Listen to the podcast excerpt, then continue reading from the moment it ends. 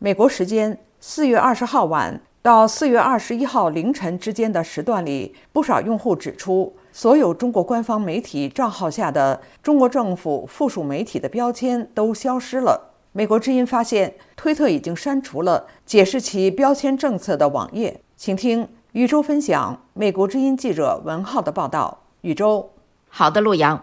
文浩的报道说，事实上，推特在上个月已经悄悄取消了对中国和俄罗斯官媒账号影响力的限制。那时，一些用户发现推特开始向他们推荐中国官媒的账号和推文。美国之音的测试也印证了这个现象。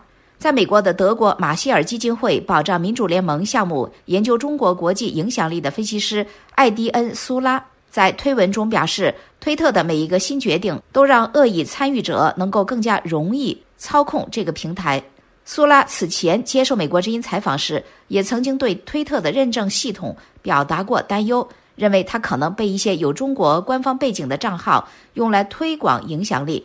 推特最早在2020年8月出台了针对各国官媒的标签政策，适用于没有编辑独立性的官方媒体的账号，规定在国家附属媒体的案例上，推特不会向人们推荐或者放大。贴有该标签的账号以及他们的推文。政策出台之后，受到标记的中国官媒账号以及推文被推特从搜索结果中移除。推特也不通过任何方式向用户推荐这些账号和他们的推文。政策受到被标记的中国官媒记者和编辑的强烈反对。在特斯拉总裁埃隆·马斯克去年宣布将收购推特平台之后。中国官媒记者多次向他呼吁取消标签和限制措施。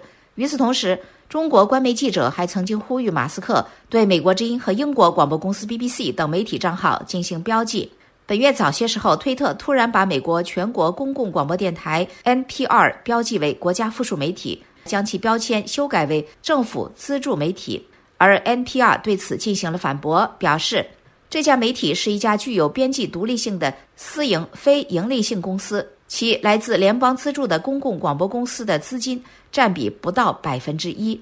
后来，推特迅速给其他西方国家的一些媒体账号加上了标签，这包括英国广播公司 BBC、加拿大广播公司 CBC、澳大利亚广播公司 ABC 和美国之音 VOA 等。而美国之音同样是拥有编辑独立性的政府资助媒体。美国之音的章程规定。美国之音的使命和编辑自主受到法律保护，法律盾牌保护美国之音记者不受政府官员或者政治人物的影响、压力或者报复。现在，推特突然移除了所有这些媒体的标签，同时也移除了中国和俄罗斯等官方媒体账号的标签。经济顾问、中国观察人士程志远 （Patrick Chavanik）。